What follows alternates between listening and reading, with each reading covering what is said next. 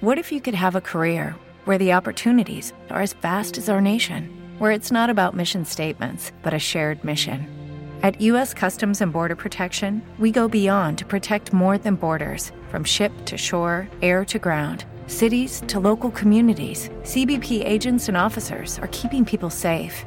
Join U.S. Customs and Border Protection and go beyond for something far greater than yourself. Learn more at cbp.gov/careers. ¿Cuáles son los requisitos de los diáconos?